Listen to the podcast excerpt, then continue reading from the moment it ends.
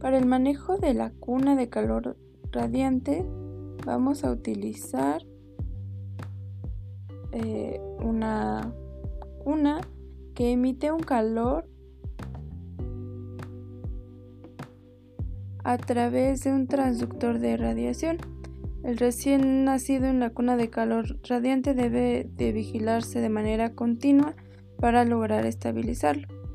Eh, los objetos de la cuna de calor va a ser estabilizar hemodinámicamente al neonato, facilitar los procedimientos, mantener una eutermia y facilitar el acceso al acceso al recién nacido en estado crítico.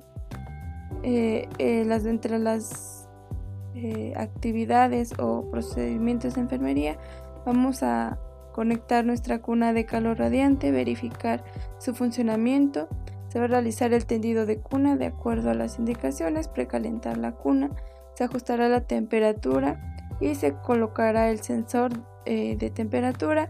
Se va a valorar y registrar de manera constante la temperatura corporal del recién nacido. Se van a identificar los signos de hipertermia o hipotermia.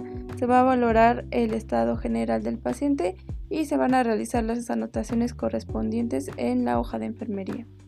Entre las intervenciones de enfermería eh, está la vigilancia de temperatura, la verificación del funcionamiento y las eh, funcionamiento y la presencia de alarmas y sensores, el periodo de mantenimiento, eh, desinfectar y limpiar la incubadora,